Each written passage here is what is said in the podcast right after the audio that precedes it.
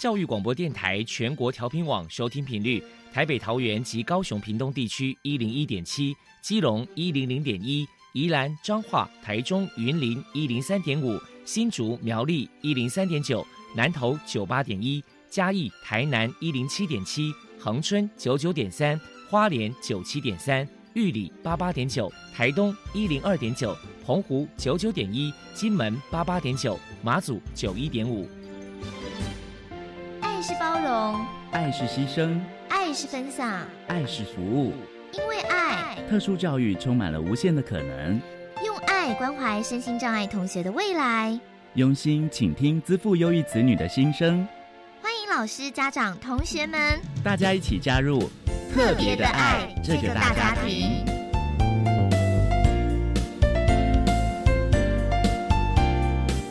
本节目由教育部学生事务及特殊教育司指导，国立教育广播电台监制，欢迎收听。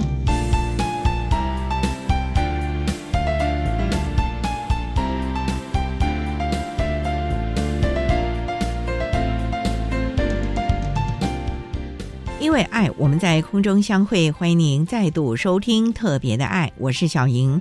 这个节目在每个星期六和星期天的十六点零五分到十七点播出。在今天节目中，将为您安排三个部分。首先，在“爱的小百科”单元里头，波波将为你安排超级发电机单元，为您邀请台北市自闭症家长协会的社工督导蔡子琪蔡督导为大家介绍星儿夏令营的活动，希望提供家长、老师还有同学们可以做个参考。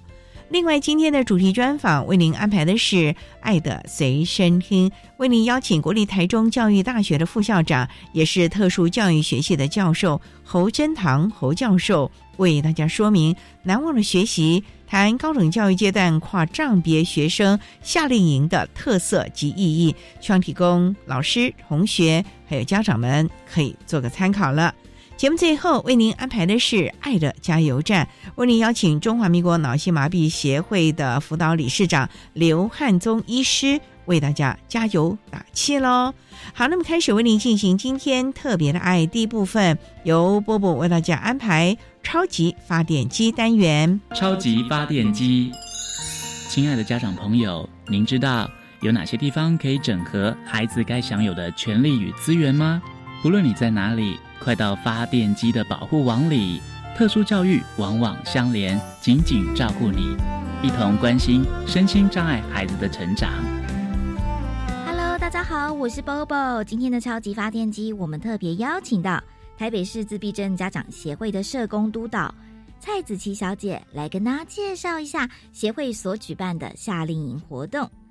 首先，我们先请您来简单介绍一下台北市自闭症家长协会的服务项目有哪一些。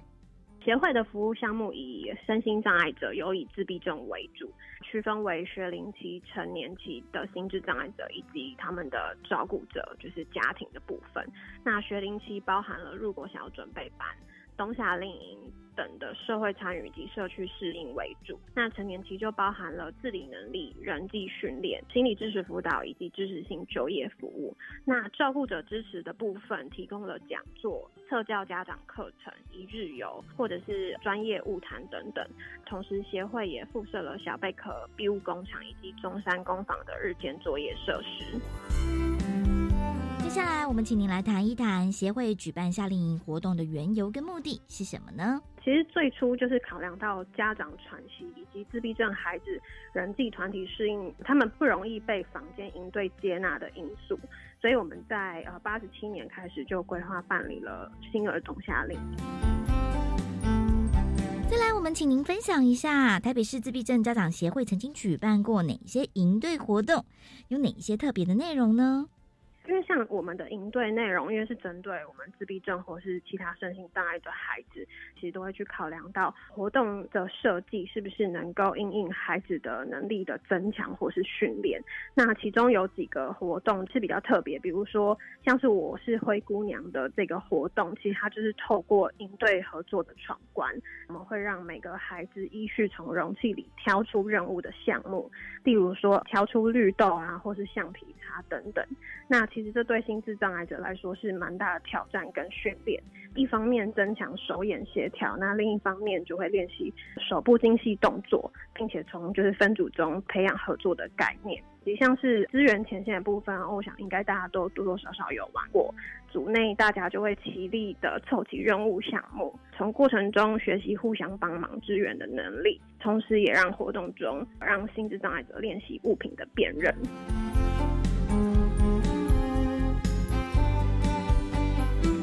请教一下蔡督导，自闭儿呢参加夏令营活动，身为家长该注意哪些事情呢？新儿来参加冬夏令营的活动，那我们其实就会建议家长在事前可以有一些基本自理能力的建立跟练习，比如说像是呃上厕所的能力，或是自己用餐的能力。那以及对于孩子特质或是特殊情绪行为的处理策略，我们都需要请家长就是可以详实的在事前告知，那让我们的工作人员可以把这些资料比较完整的交由后续的辅导员。那活动前的预告也对自闭症孩子是非常重要的，可以让他们对活动有一些心理的预期跟心理准备。那以及我们就是也会希望家长可以参加我们的说明会，那在活动前可以事先的对这个活动的流程跟配合上，就是有更清楚的了解。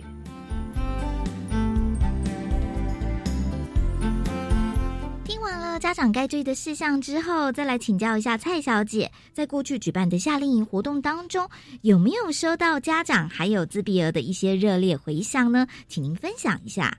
其实都是每一年会固定办理上下半年各一次的冬令营跟夏令营。就是过去其实就是在星儿上面，就是会蛮多孩子会在固定时间都会主动来电自己询问，就是冬夏令营的资讯，也是会有家长就是给予我们一些回馈啊。然后像是家长就会表示说，对于冬夏令营办理的肯定跟感谢。那因为这个活动就是可以让家长稍微就是忙里偷闲两天喘息一下，那也会同时表示说，呃，孩子其实都很喜欢参加，然后都会提醒家长就是不要忘记帮他们报名。因为疫情的关系，打乱了一切的活动。再来，请您谈一谈，原本预计暑假的时候要办什么样的夏令营活动呢？我们的夏令营预计是在七到八月份会办理。近年因为疫情的关系，所以如果有必要的话，我们还是会视疫情的状况做调整。就是关于活动的介绍，像是我们的对象是以国小三年级以上，然后具备基本自理能力的身心障碍的孩子。刚刚有提到的自理能力，可能包含像是如厕的能力，或者是进食的能力。也欢迎就是有兴趣参加两天一夜的营队，或者是想体验的新的，都可以来报名参加。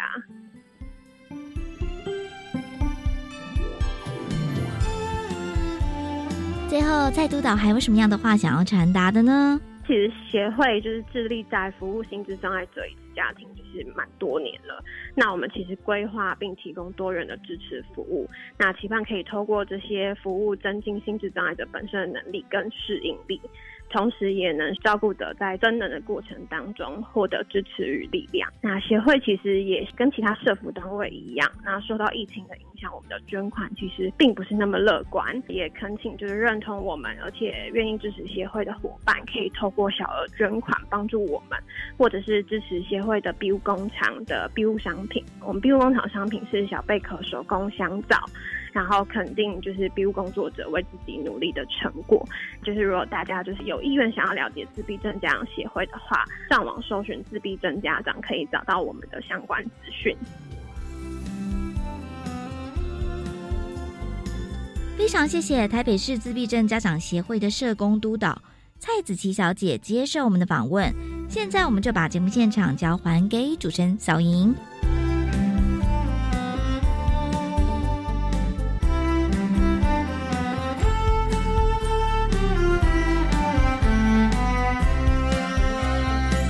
谢谢台北市自闭症家长协会的社工督导蔡子琪督导以及伯伯为大家介绍了星儿夏令营的相关活动，希望提供家长、老师还有同学们可以做参考喽。您现在所收听的节目是国立教育广播电台特别的爱，这个节目在每个星期六和星期天的十六点零五分到十七点播出。接下来为您进行今天的主题专访，今天的主题专访为您安排的是。爱的随身听，为您邀请国立台中教育大学的副校长，也是特殊教育学系的教授侯真堂侯教授。为大家说明难忘的学习，谈高等教育阶段跨障别学生夏令营的特色以及意义，希望提供家长、老师还有同学们可以做个参考喽。好，那么开始为您进行今天特别爱的主题专访，《爱的随身听》。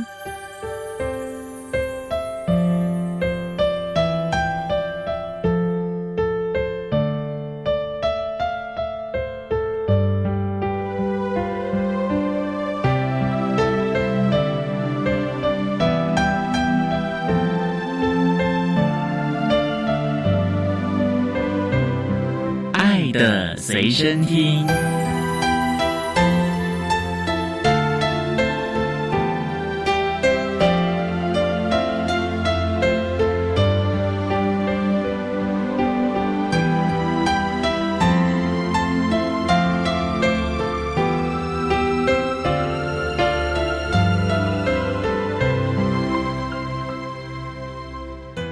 家邀请国立台中教育大学的副校长，也是特殊教育学系的教授侯真堂侯教授。教授您好，主持人你好。今天啊，特别邀请教授为大家来说明难忘的学习，谈高等教育阶段跨障别学生夏令营的特色以及意义。那首先呢，要先请教教授，跨障别学生的夏令营啊，为什么要办理这样的一个活动呢？好。首先，就要特别感谢教育部了，特别是教育部部长、学特司的司长、各位长官，他们非常关心，希望透过暑假期间提供一个平台，让大专院校各个障碍类别的特殊需求的学生，能够有一个参与学习跟分享的机会，特别是大家从不同的学校、不同的生活经验、不同的学习经验，透过这个平台。让大家聚在一起，暂时离开家里，到一个住宿的环境，有室内有室外的体验，在这里做一些经验交流跟分享，共享大学生活快乐的情境了。这个是教育部一直以来啊大量投入跟支持的一个活动。教授啊，那好像已经办理了好多年了，是不是？是。过往在办理的时候，大概它的天数都是多少天呢？这个夏令营活动。是着重适应性艺术体验活动，规划四天三夜的活动。艺术的体验，那是不是我们这群孩子本身要是艺术科系的，才可以来参加这个夏令营啊？里边是有一些艺术学习科系的学生，那有一些也是完全没有经验的学生。哇！适应性艺术基本上就有点类似于适应性体育的这个概念，无论是你有什么样的需求。那我们针对同学们的需求去做一个调试，做一个调整，使得每一个人的参与都有机会，都可以很顺畅的进行。不过好像蛮多元的。如果我真的完全都没有艺术细胞，那我来参加这样的一个夏令营，会不会也很奇怪了呢？这个大家可以放心了。那我们从这几年办理的经验。每一个人也许带着有一点点像刚刚主持人提到的这种担心或者是忧虑过来，但是他勇敢的报名参与，从活动的一开始到结束，大家都享受在一个非常快乐美好的投入时光。因为我们的活动设计啊，是从渐进式的规划，从每一个人都有的能力，比如说幼儿的时候，大家会有涂鸦活动，那我们会从很轻松的。很自在的、很自由、没有压力的涂鸦活动、游戏式的活动开始，慢慢让大家不知不觉的进入到投入、跟表达、跟创作的过程当中，大家不会觉得有表达的压力。教授，我知道您的专长有一项是属于艺术治疗啊，是是。那请问我们参加这个艺术夏令营啊，那孩子们是不是也可以在这里有一些疗愈，甚至于因为这样的一个活动而有了不同的启发呢？是是是，对。我们这个活动规划分成三个层次了，一个是属于艺术教育的部分，就是一般我们学校学生都会接触的美术的学习，包括认知的学习、美感素养的培养，还有创作表达能力的培养。那另外一个就是艺术教育治疗，透过艺术教育的部分达到一个疗愈的作用，培养大家人际的关系、社会的参与、融入这个团体、融入社会。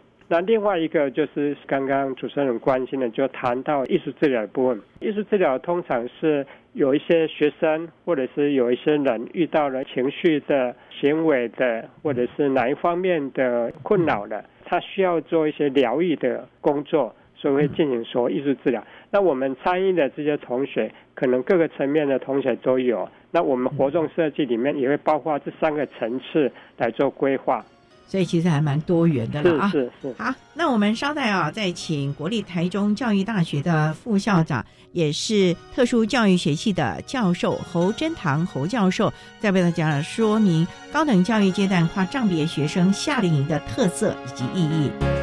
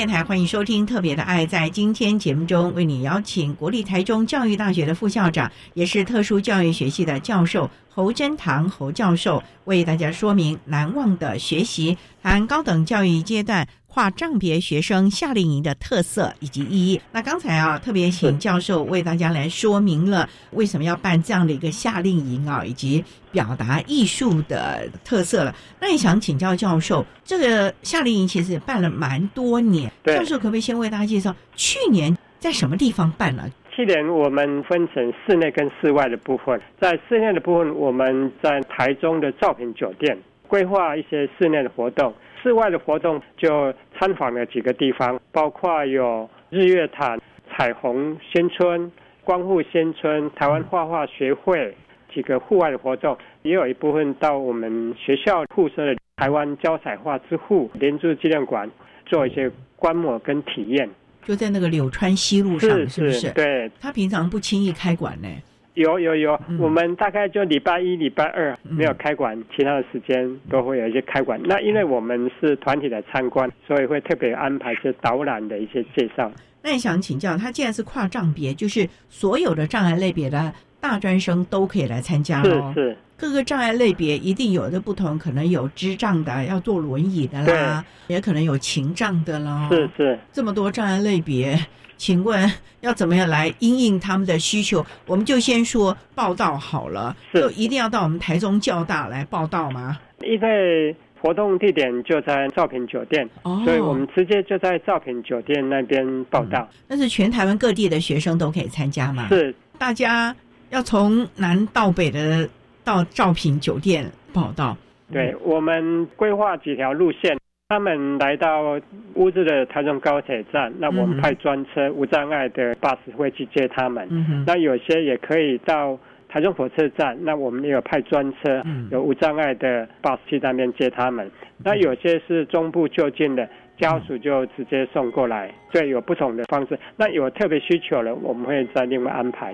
学生来参加，请问家长可以陪同吗？我们是很欢迎的，因为我们也有开放十个名额，让家长可以陪同参加。我们开放了十个名额，不过家长。报名的还蛮踊跃的，所以有超过十个名额，教育部的长官就蛮关心的，就尽可能让家长有机会多来参加。这样子孩子会不会有点依赖性了呢？因为我们这个夏令营就期望他能够多认识朋友，独立自主啊，做一些可能在生活上啊，甚至于人际关系的接触啊。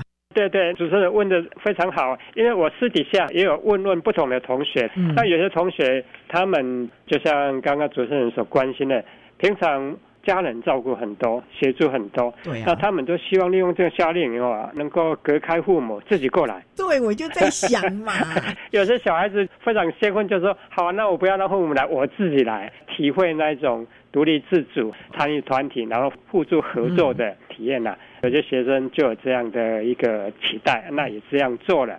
那有些学生家长还是会过来，因为有些学生第一次出本了，他也没有那么大的勇气。家长来参与的时候，我想家长收获也很多，从观摩别的学生的经验跟成长，去关怀他自己的小孩，一起去了解别人的需要，去协助别的小孩。那我们看到家长来的时候啊。也发挥了很大的互助合作的力量。最重要的就是家长回去之后，可能他的教养的观念呢会有一些的改变了。对对对，因为已经到了高等教育阶段，要适时放手喽。对对对，主持人讲的非常好。因为有曾经有学生也这样讲说，他希望把妈妈带过来，他希望妈妈。能够看到、学习到别的父母是怎么在跟他小孩互动的啊！希望父母放好，提供大家可以做个参考了。是，那我们稍待要再请国立台中教育大学的副校长，也是特殊教育学系的教授侯真堂侯教授，再为大家说明高等教育阶段跨障别学生夏令营的特色以及意义。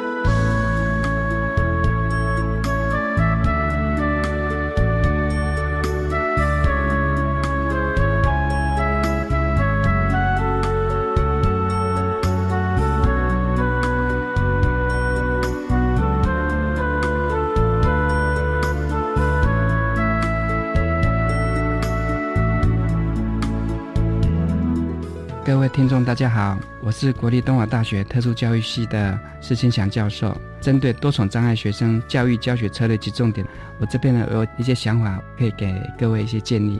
我想呢，小孩子出生下来，我假设我们的小朋友是身心障碍的话，我想呢，我们一定要接受这样的事实：我们的社会是一个多元的，有太多的资源可以来协助我们。这些资源有些可能就是一些厂商设计，有一些可能像我们一些研究机构的，这资源都可以来做一些应用。我们一定要踏出这一步。我想，老天关了一扇门，一定会帮我们开了另外一扇窗。所以我希望各位家长一定可以多多利用这样的资源走出去，请专业的团队来给我们协助。好，谢谢大家。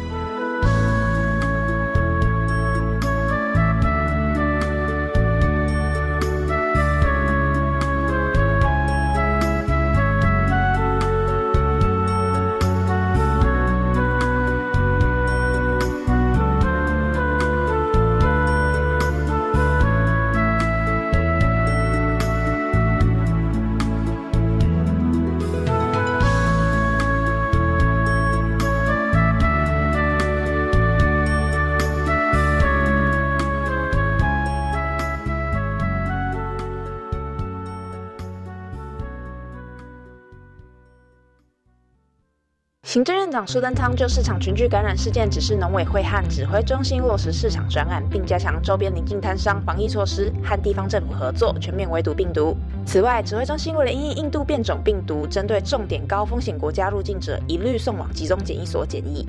针对已获取的两百七十四万剂莫德纳疫苗完成检验后，将依照优先接种对象陆续开放接种。苏院长指示指挥中心提早规划配送跟造册，有效率的完成施打。以上内容由行政院提供。高中生下课后除了补习，究竟还能有什么选择呢？欢迎来到高校生的社团故事馆，这里是兴趣的摇篮，这里是快乐的泉源，这里是梦想的起点。每周二晚间十点三十二分到十一点，就让浩纯、姿荣、子涵、陈军带你探索最丰富精彩的高校生活。敬请锁定，今天不补习。你再玩电动，手机我就没收。再讨厌你，我永远不要跟你说话。今天我想来点家庭教育 e-learning。教育部出版《我和我的孩子亲职手册》，设计了将近一百个亲职课题，通过简单易懂条列式小提醒，帮助家长快速检视亲子互动需求，学习亲职知能技巧。是的，欢迎到家庭教育网电子书柜专区线上阅览。以上广告由教育部提供。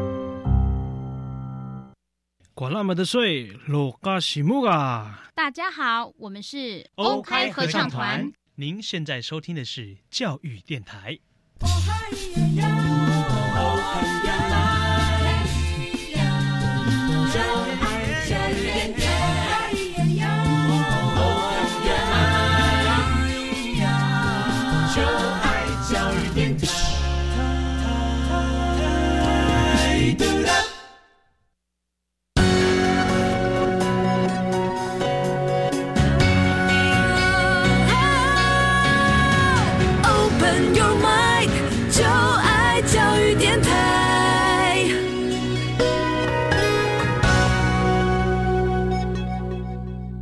电台欢迎收听《特别的爱》这个节目，是在每个星期六和星期天的十六点零五分到十七点播出。在今天节目中，为您邀请国立台中教育大学的副校长，也是特殊教育学系的教授侯珍堂侯教授，为大家说明难忘的学习，谈高等教育阶段跨障别学生夏令营的特色以及意义。那刚才在节目的第一部分呢，教授为大家介绍了这个夏令营主办的意义。以及特色，那当然也期望了孩子在这样的活动当中能够增能他过往没有的能力的。不过教授啊，过往几年也办过了，每年成效啊都非常好，所以我看现在是年年要爆满。我们先来谈去年好了，刚才教授提到去年，我觉得真的是蛮多元的，能不能来谈谈去年活动内容到底是做一些什么嘞？去年办了之后，大家都学习很多。我特别要提出几点呢。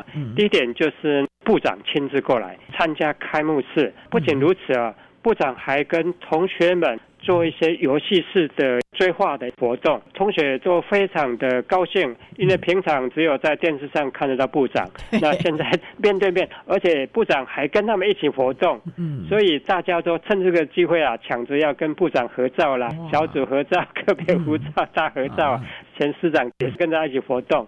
科长啊，专门委员啊，专员都有过来哈，所以同学们都会感受到备受关怀、备受重视那一种感觉。刚刚主任提到的这个活动过程当中，我们第一天是用比较渐进式的涂鸦追画的游戏活动，第二个主轴就是陶盘陶杯的创作制作，他们做完之后还可以。烧成成品，自己烧吗？烧的部分因为要专业，所以做完之后把它烧制完整之后再寄给同学们。第三个体验活动的系列就是用一些游艺卡故事跟个人的生活经验的连接，做一个生涯的体验以及生涯发展的探索，然后制作成一些故事小书啊，生涯发展小书啊。第三个活动就是身体雕塑跟全体群像的创作。身体雕塑就是我自己雕我自己。对对，你就想出你身体最好、最美、最喜欢的一个姿势，然后再把它形成一个全身的自画像创作。教授，那这个是用什么样的素材？要用石膏吗？还是画画而已？对，用肢体再加上大全开的纸张做一个描绘跟创作，这个大家也蛮喜欢的，要很有创意哎，真的是大家这活动当中创意都展现出来。那另外一个大家最嗨最高兴的就是晚会的模仿创作跟社会剧的发表。晚会哦。您的意思是说，同学们自己上去表演哦？对对，我们虽然短短的只有三个晚上哈，就是第一天、第二天晚上的准备教具的制作，然后故事的创作、题材的收集跟整合，最后就是形成一个表演活动。那这个表演活动啊，每一个人都是非常非常的嗨跟高兴的。那我们的主轴就是你去找一个。像名画，或者是大家熟悉的一个作品，然后你以作品的故事背景跟情节，结合社会的议题啊，你关心的议题，形成一个社会剧的表演。这个表演当中，大家真的是充分发挥创意跟团体合作的精神，把画里面的背景故事一看就知道它跟社会议题的结合之后产生什么样的智慧跟幽默啊！大家非常高兴。教授，那我想请教这些孩子啊，学员之前都不认识吧？是这几天他们就能够创作出这样的一个作品哦。对，因为我们是采用融合式的规划，也就是说有不同障碍类别。有研究生，有大学部的学生，服务的同学也有大学部，也有研究生，这样的一个融合式组合，就能够把这样的力量啊充分展现出来。最重要就是在这个创作的过程啊，对，我觉得这个要有创意啊，然后再来执行出来啊，是，我觉得还蛮难的。尤其我们这群特教的孩子，过往大概很多人都帮他做决定了，他只要一个眼神，甚至不用眼神。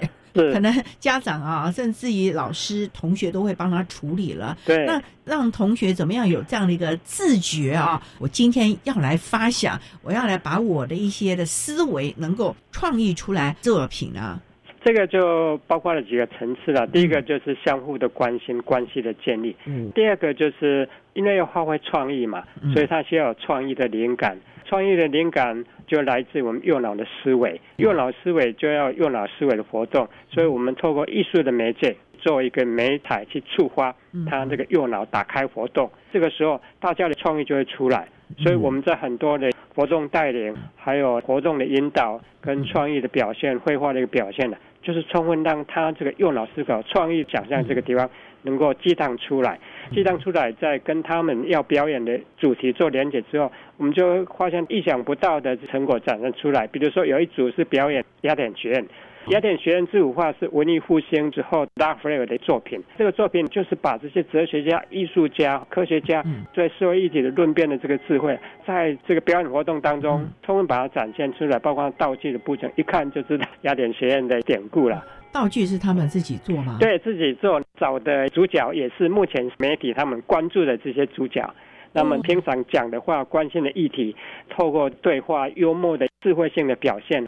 会觉得非常的恰当，又不失传神跟幽默感。哇，那这群孩子将来可以在文创的产业当中好好发挥 了。对对对，我们也期待有这种倾向的，能够往这个地方去发展。所以我们也带着他们去看文创的园地啦，比如光复新村，它是一个老屋活化，很多文创在里面。彩虹新村艺术村，这个也是跟文创有关联性的。所以其实也开了孩子的眼界吧。对对，嗯，因为他们可能过往都很少有机会能够去看这些什么什么彩虹村呐、文创基地，甚至于跟这么多人发想创意。我觉得这个光是出来走走，是他们过往很少有的经验哦。对对，因为有些妈妈也分享，她小孩子真的很少出来啊，这一次带出来这么远，如果参加团体活动是第一次，啊有些 人妈妈也非常感动，小孩子也非常高兴。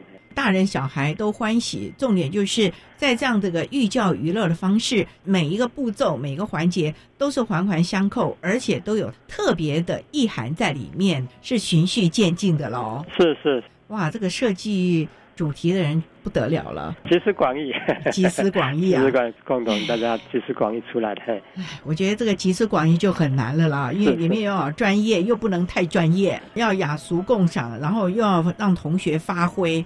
我觉得这个里面的学问很大的了啊！是是是。好，我们稍待啊，再请国立台中教育大学的副校长，也是特殊教育学系的教授侯真堂侯教授，再为大家说明高等教育阶段跨障别学生夏令营的特色以及意义。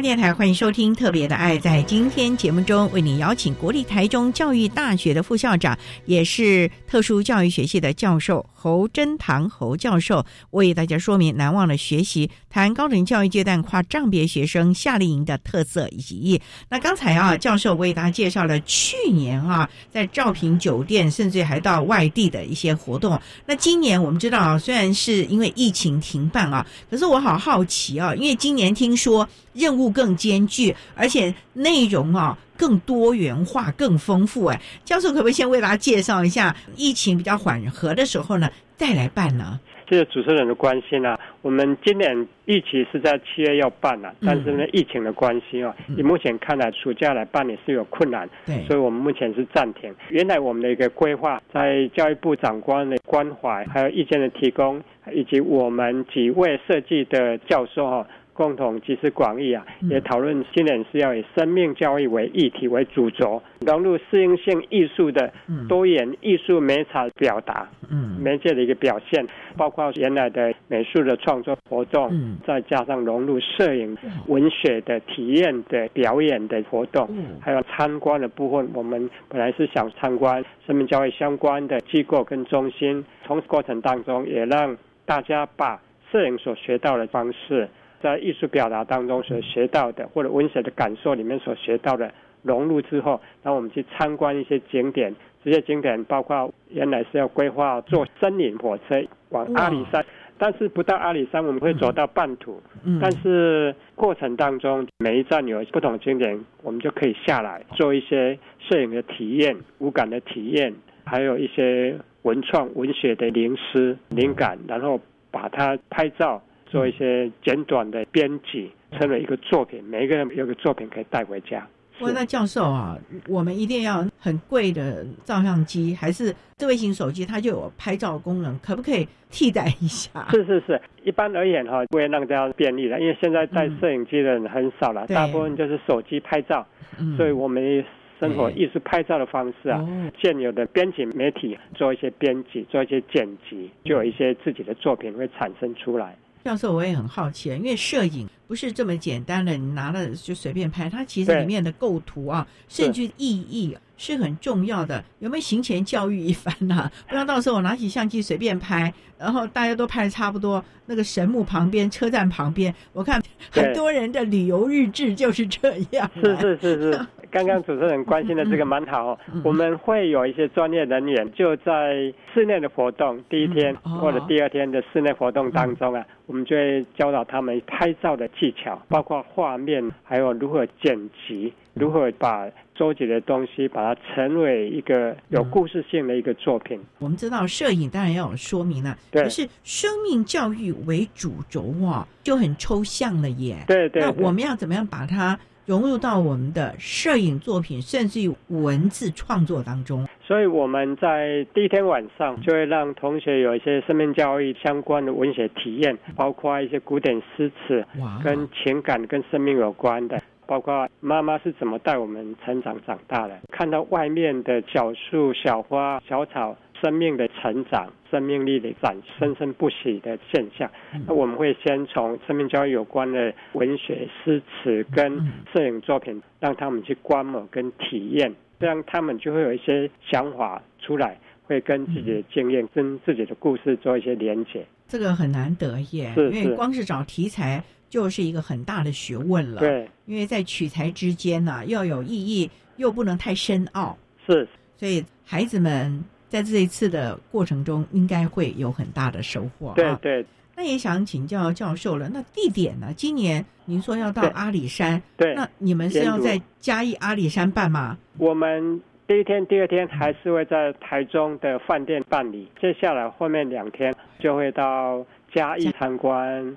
生命教育相关的机构，特别是南华大学里面有一个生命教育中心，那边也会有生命教育的一些体验的活动。那晚上就住在嘉义的饭店，隔天坐森林火车沿路看大自然的生命的现象，体验森林火车那种搭乘的经验了。因为很多人都没有经验过这一段。不过教授，我也很好奇了，您看看，像今年先是在台中，然后到嘉义，竟然还会有机会坐阿里山的森林小火车。去年你也说带着同学们到了彩虹村啊，等等的，像这种户外的活动，孩子会不会非常的兴奋啊？光是从车窗外看移动的风景。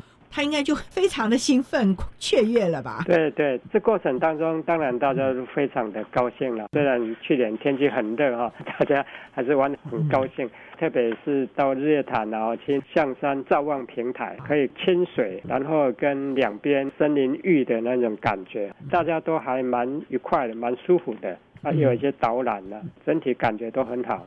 动静都有的活动，让孩子。在动的过程当中呢，能够体会生活。那另外呢，在静态的活动当中，也能够跟自我对话，沉淀心灵了。对对，好，那我们稍待啊，再请国立台中教育大学的副校长，也是特殊教育学系的教授侯真堂侯教授，再为大家说明高等教育阶段跨障别学生夏令营的特色以及意义。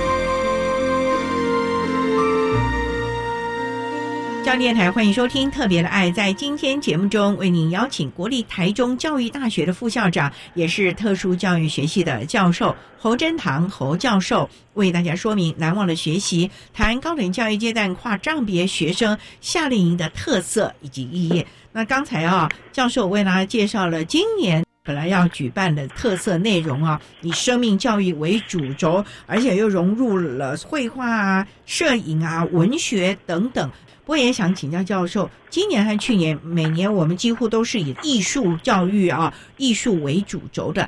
那孩子们呢，这样的一个夏令营活动结束之后，你们有没有在后续追踪一下他回去之后有没有感觉，而不是只是这几天几夜的这个活动就昙花一现，回去就没有什么影响了？是是，夏令营活动之后，他们有些在群组了，就会在。适当的时间互相关怀、分享，然后互相的打气。那另外一个就是刚刚主任提到了他们的一些改变方面，我举几个例子了。嗯，因为第一年一百零八年参加之后，有些同学很期待，希望一零九年再参加。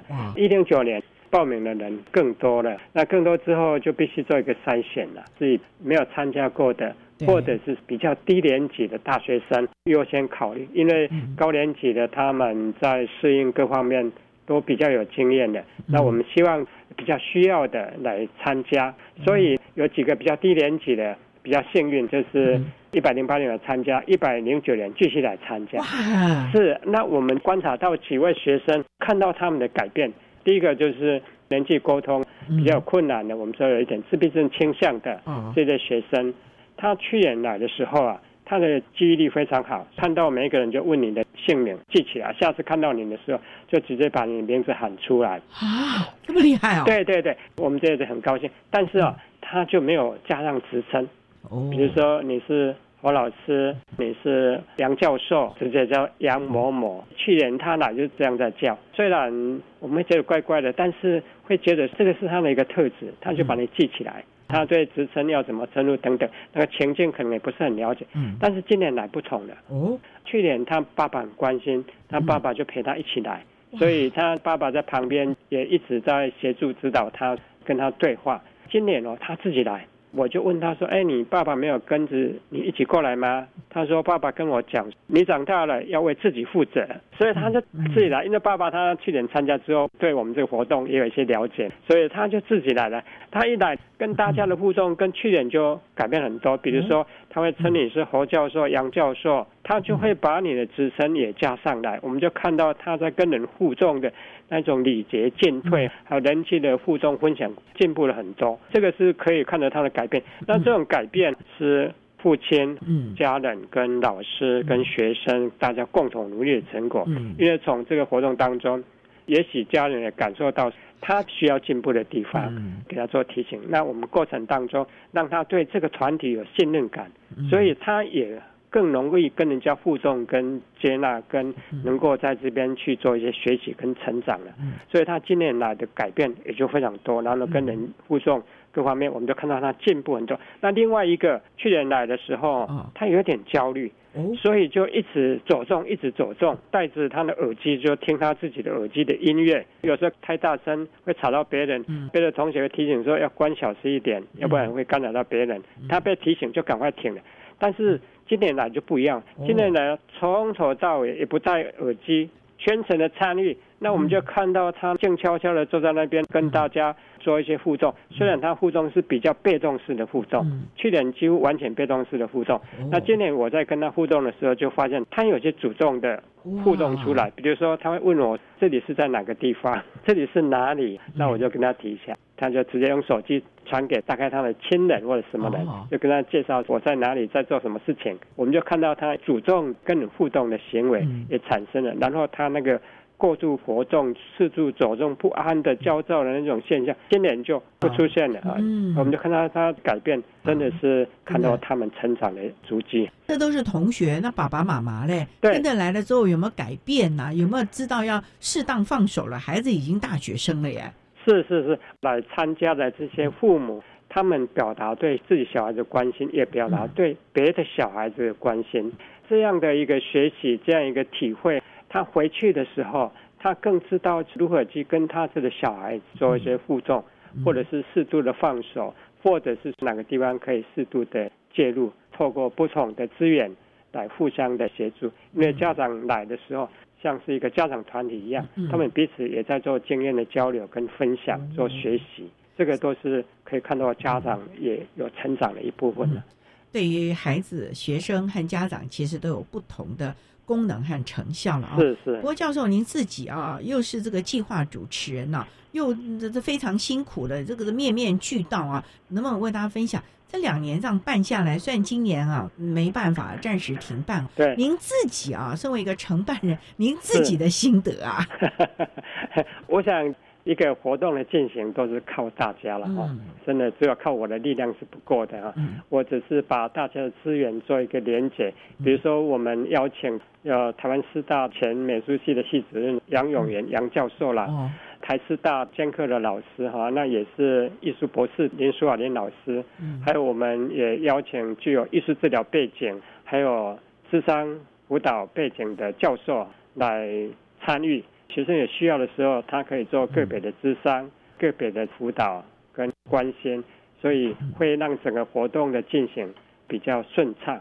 重点就是在这个过程当中，也可以随时应变。如果孩子有一些什么状况需要咨商啊等等的，对对。不过最重要就是夏令营，希望能够让孩子们离开家庭、离开家长的保护，全新的面对人我的关系，以及怎么样适当的展现他该有的能力了。所以这样的一个效果还蛮呈现的咯。好，那我们今天啊也非常的谢谢国立台中教育大学的副校长，也是特殊教育学系的教授侯坚堂侯教授为大家说明难忘的学习，谈高等教育阶段跨障别学生夏令营的特色以及意义。非常谢谢侯教授的说明，谢谢您。好，谢谢，谢谢。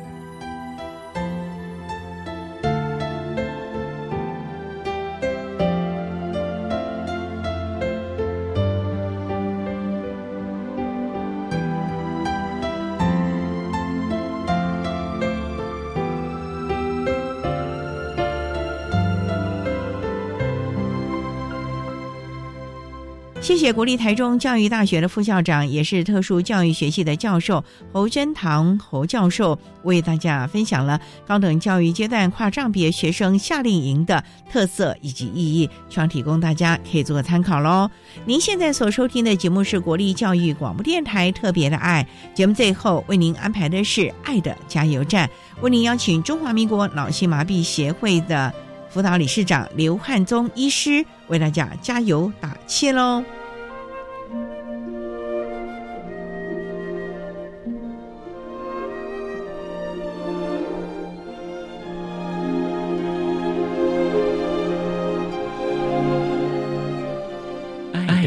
加油站。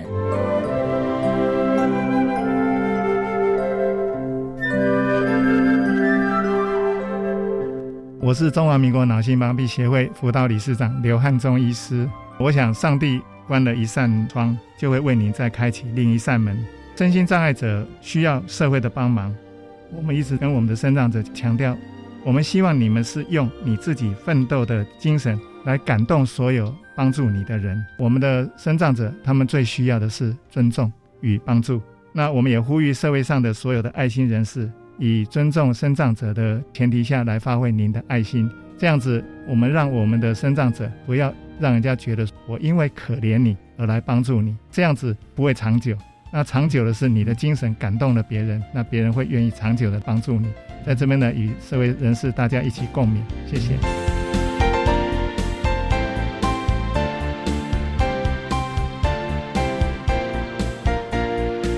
今天节目就为您进行到这了，感谢您的收听。在明天节目中，为您邀请中华民国脑性麻痹协会的辅导理事长刘汉宗医师，为大家说明拓展生活圈、发现新世界，谈脑性麻痹学生夏令营的特色以及意义，希望提供家长、老师、同学们可以做参考喽。感谢您的收听，也欢迎您明天十六点零五分再度收听特别的爱。我们明天见了，拜拜。